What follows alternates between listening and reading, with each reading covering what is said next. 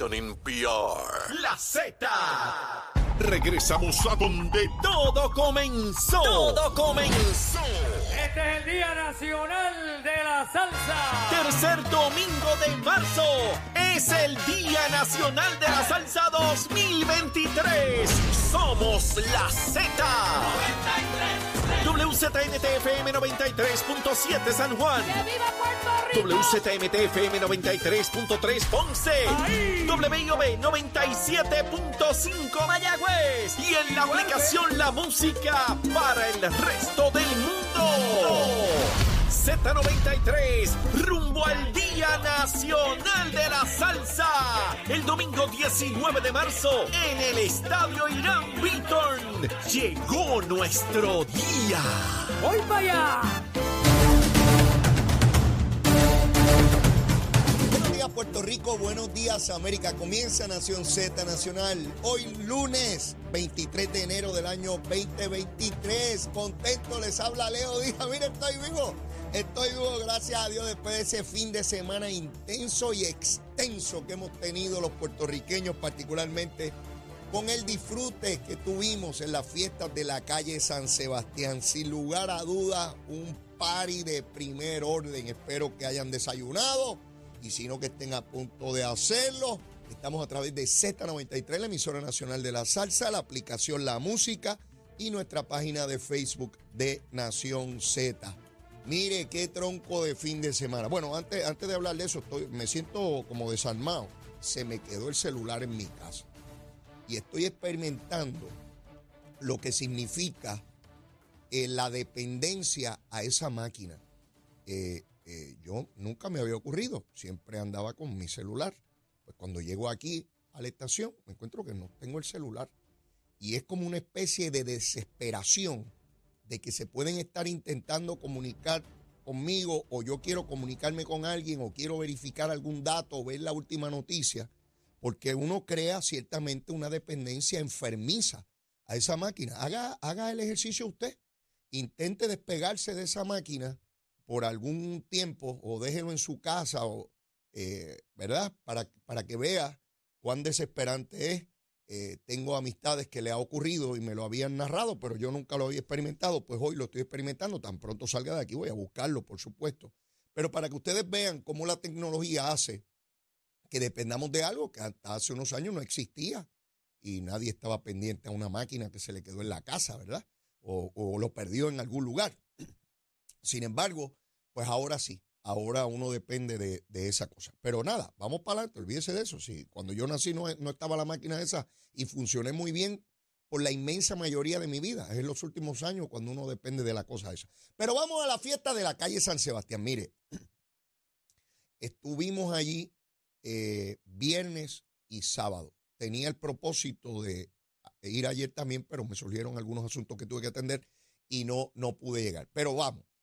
El primer día, el viernes, eh, llegamos hasta el estadio Irán Bithorn, allí un poco antes de que, de que empezara la noche, ¿verdad? Estaba, de día, de la tarde. Rápidamente comprar los boletos, abordar las guaguas, el estacionamiento fácil. Llegamos hasta el viejo San Juan, allí empezamos el vacilón eh, y estuvimos hasta horas de la madrugada porque regresamos en las últimas guaguas, a la una y pico de la mañana. Eh, de regreso, todo muy rápido, en orden, buena música, aire acondicionado en la guagua, de regreso a coger el carro, ta, ta. El sábado, entonces fuimos a la estación de Sagrado Corazón y entonces tomamos la guagua allá y de igual manera hasta la una y pico de la mañana de regreso. La fila inmensísimas, pero corrían a una velocidad eh, tremenda en la compra de boletos, eh, eh, tremendo. Mire, eh, yo creo que lo recoge muy bien la prensa hoy, lo excepcional que fueron esas fiestas. La cantidad de personas, estamos hablando de más de 400 mil personas de jueves a domingo en el viejo San Juan. Eh, sin lugar a dudas, la seguridad fue impresionante e impecable en toda la ruta. Desde mucho antes de llegar al viejo San Juan, toda la el tránsito, policías municipales, estatales, seguridad privada. eh, allá en la fiesta dejaban a uno cerca del Capitolio o al lado del Capitolio y uno caminaba hasta la fiesta, todo el mundo en orden, este, cantando, bailando, de ida y de regreso, eh, de, de igual manera. El ofrecimiento artístico insuperable, con una eh, explicación que escuché al alcalde dar de que tenían distintos artistas de mucho renombre en distintas eh, tarimas a la misma vez, de manera que las personas se distribuyeran y no hubiese un desbordamiento enorme de, personas en un solo lugar a la misma vez, ¿no? Eh, me pareció excelente. El alcalde Miguel Romero ha hecho un trabajo, ya les digo, excepcional. Los empleados municipales, eh, le, decía a Zulmita, a mi esposa Zulma, decía Zulma, yo, yo veo a los empleados trabajando con una alegría que, me, impresiona porque le, metieron el corazón a la actividad. Eh, muchos de ellos que yo los conozco de, de muchos años, ¿no? Eh, y los veía contentos, alegres, también cantando con la gente, este, muy expresivo, muy expresivo. Eh, tengo que felicitar de igual manera a Juan José García, el comisionado eh, de, la policía, al coronel Antonio López de la Policía Estatal. Tuve la oportunidad de hablar con Juan José García, lo encontré el sábado cuando llegué cerca de la Plaza Colón y allí pues me, informó, me, me dio detalle de todo el operativo de la cantidad de cámaras que tenían, eh, eh, de, cómo se atendían cualquier situación con mucha, mucha rapidez. Mire, ningún e, e, evento que lamentar. Usted sabe lo que es manejar sobre 400 mil personas en un periodo de cuatro días en un espacio tan pequeño desde el Capitolio hasta el Morro. Para que tengan una idea, desde el Capitolio hasta el Morro, en ese espacio tan pequeño geográficamente, tener una población flotante de más de 400 mil personas y que no haya que estar lamentando nada hoy, excepcional. Le estamos, oigan bien, oigan bien, para los que dicen que lo que pasa en Puerto Rico no pasa en ningún lado, que estamos fastidiados y que Puerto Rico y eso, esos pesimistas que siempre andan por ahí quejándose de todo. Bueno, hasta en las redes sociales veía una gente, ah, yo no voy para allá porque allá lo que. Mire, si usted no va, olvídese. Pues deje que la gente disfrute, porque siempre hay unos nubes negras por ahí, unos agriados de la vida que quieren que todos los demás estén agriados. Mire, si usted está agriado, quédese tranquilo. Guárdese allí en una gaveta, en el closet, allí, en la marquesina, en el cuarto, qué sé yo. Pero mire, si usted ve gente disfrutando, deje que disfruten. Oiga, porque es de verdad que es tremendo. Pero bueno, esos son los menos. Le dimos clase al mundo entero, oiga bien, al mundo entero, de lo que es manejar actividades de esta naturaleza a gran escala y con una seguridad impecable. Sí, para los que dicen, ay, vamos a tal sitio en el mundo allá se disfrutan unas fiestas tremendas. Mire, nosotros le dimos clase. Y cuando digo nosotros, el pueblo de Puerto Rico, porque puede haber la seguridad del mundo, la, la que usted quiera, una cámara para cada ser humano que llegue. Y si la gente decide comportarse equivocadamente, pues se fastidió todo. Mire, al primero que hay que felicitar es al pueblo de Puerto Rico, que, que, fiestaron, bailaron, bebieron, comieron, caminaron, brincaron, saltaron, todo lo que usted quiera, en completo orden. Increíble, increíble. De verdad que estoy bien contento porque lo viví, lo vi allí, en aquella multitud, subiendo y bajando, mire, subiendo y en la San Sebastián, en media, porque a mí me gusta meterme en el bullicio, en el revolú grande y cruzarlo varias veces, ver la gente, ver el compartir bien chévere. Así fueron esas fiestas. Y el alcalde Miguel Romero ciertamente llevó la fiesta a otro nivel, en términos de seguridad, en términos de coordinación, porque mire, usted sabe lo que es, una vez cierran esas plazas, una vez se acaba toda la actividad, ¿verdad?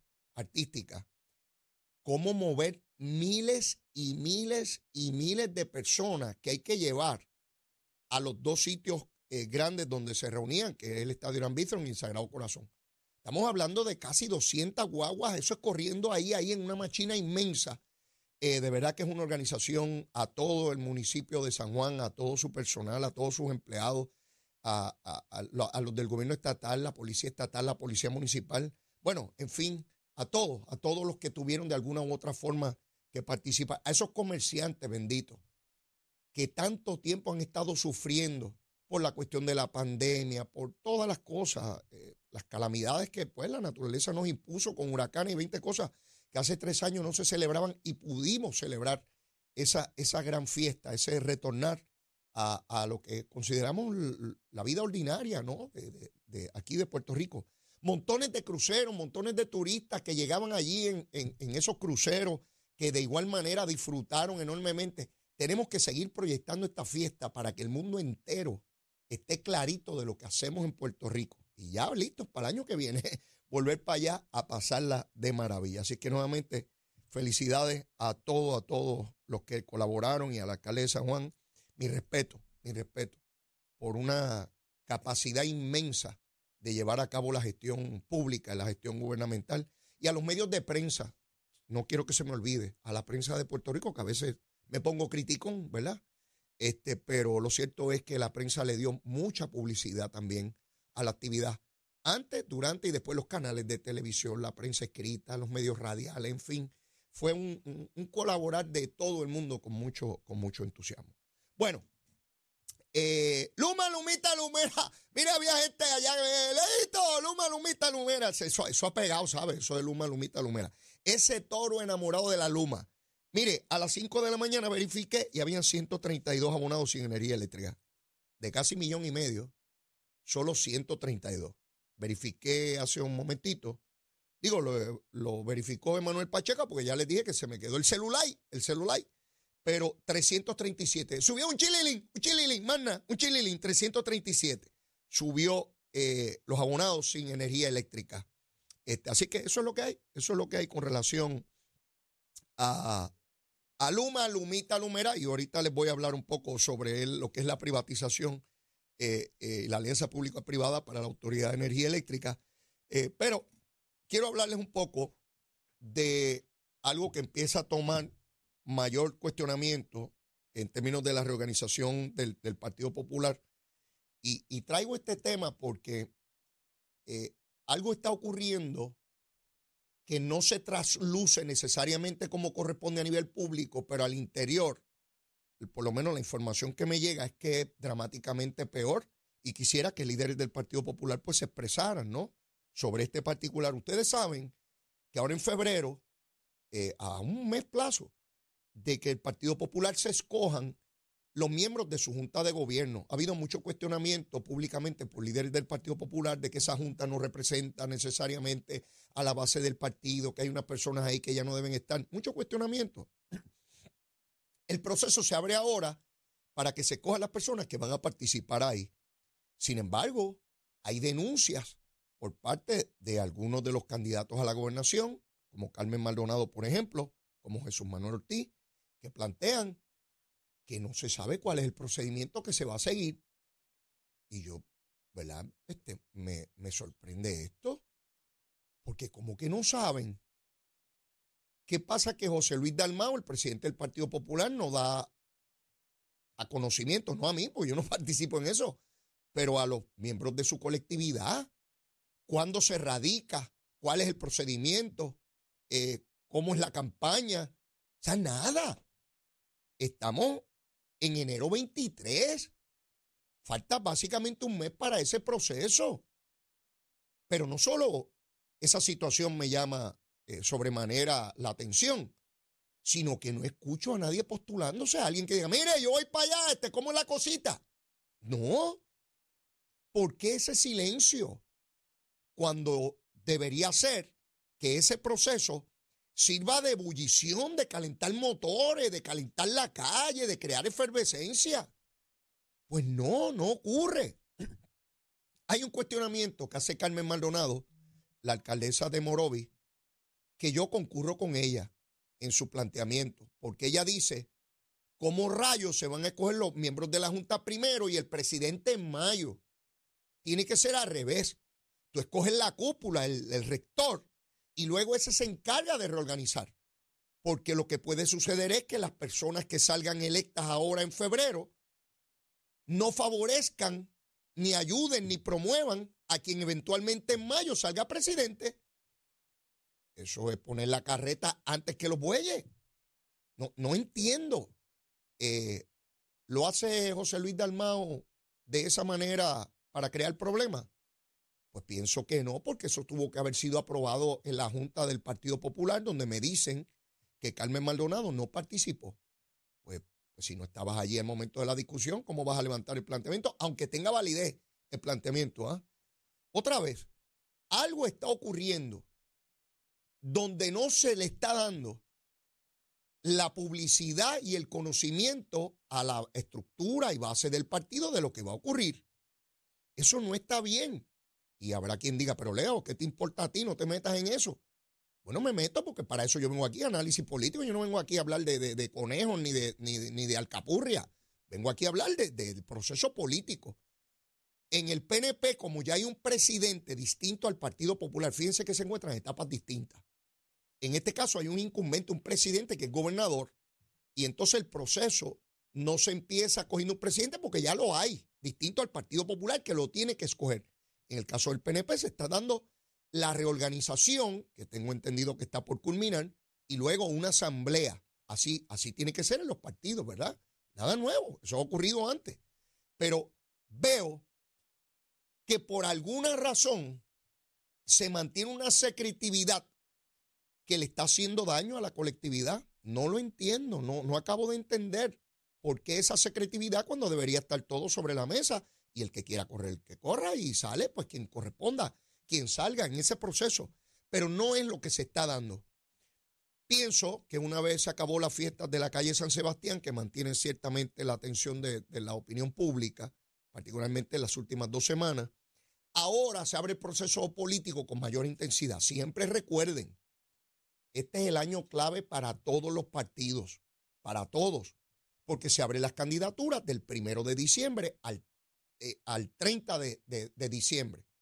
Todo el que vaya a correr tiene que estar montando su estructura electoral, económica, de proyección, eh, eh, todo eso hay que, atenderlo.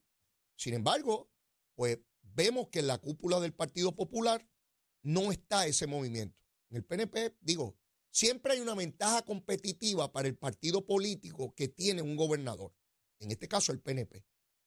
Cuando el PNP no ha tenido un gobernador, siempre lleva desventaja en la organización, en la recolección de fondos, porque es natural el proceso, ¿ah? nada, nada nuevo.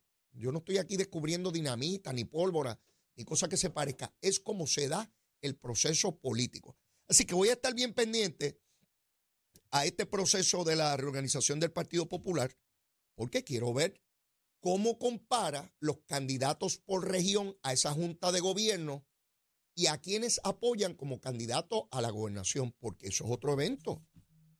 Veo que no toma atracción los candidatos a la gobernación del Partido Popular. No estoy diciendo en la elección general, eso es el año que viene. Estoy hablando al interior del Partido Popular. No veo a nadie que logre coagular ahí una, un gran apoyo electoral o entusiasmo. Busque, busque la prensa. ¿Quién es el candidato a la gobernación? Bueno, le preguntan a los alcaldes y a los legisladores y no hablan. No hablan. Carmen Maldonado dijo que va para encima y nadie. Eh, Pablo José habló de ir a, a comisionado residente y tampoco, no escucho efervescencia, no escucho la gente, ¡ah, ese es el hombre! O aquella es la mujer. No escucho nada de eso. Zaragoza, que es Low Energy, me imagino que, irá a anunciar encima de, las candidaturas, ¿no? Pero ¿quién más? ¿Quién más? Díganme. El de Villalba, el alcalde de Villalba dice que está pensando, que está aquí, que está allá, que no sabe, que a lo mejor sí, a lo mejor no. O sea, es una etapa de indecisión. De verdad que, que impresiona porque yo nunca había visto al Partido Popular en esta situación. Eso no quiere decir que perdieron la elección, ¿ah? No se confunda a nadie. No se puede subestimar a nadie en el proceso político. No me venga ningún PNP. ¡Ah, ya ganó el PNP! No me venga con esa gusanga. Eso no opera así. Se pierde una elección el día de las elecciones. No hoy. No es hoy que se pierde, ni es hoy que se gana. Ni la semana que viene, ni el mes que viene. Es en noviembre del año que viene. En el periodo de votación. Si usted no tuvo eh, un voto de ventaja, usted perdió. A la posición que sea. ¿eh? Así que no me venga nadie con que ah, ya, se, ya se adjudicó la elección. Yo escucho analistas que estaban decidiendo la elección del 2024 del, del 2021. Sí, yo escuché analistas. ¡Ah, ya fulano perdió! ¡Ah, ya fulano ganó! Mire, no sea disparatero. Aquí nadie sabe quién va a ganar ni quién va a perder. Aquí depende de las campañas que se hagan y de llevar a los electores a votar. Sí, porque si puede, usted tiene, puede tener el apoyo del mundo, pero si la gente no llegó a votar, como este, ay, a mí me encanta ese candidato y va a ganar y ese es el mío. ¿Y tú estás inscrito? No, yo no voto. Adiós, entonces, ¿y qué gusanga estás hablando?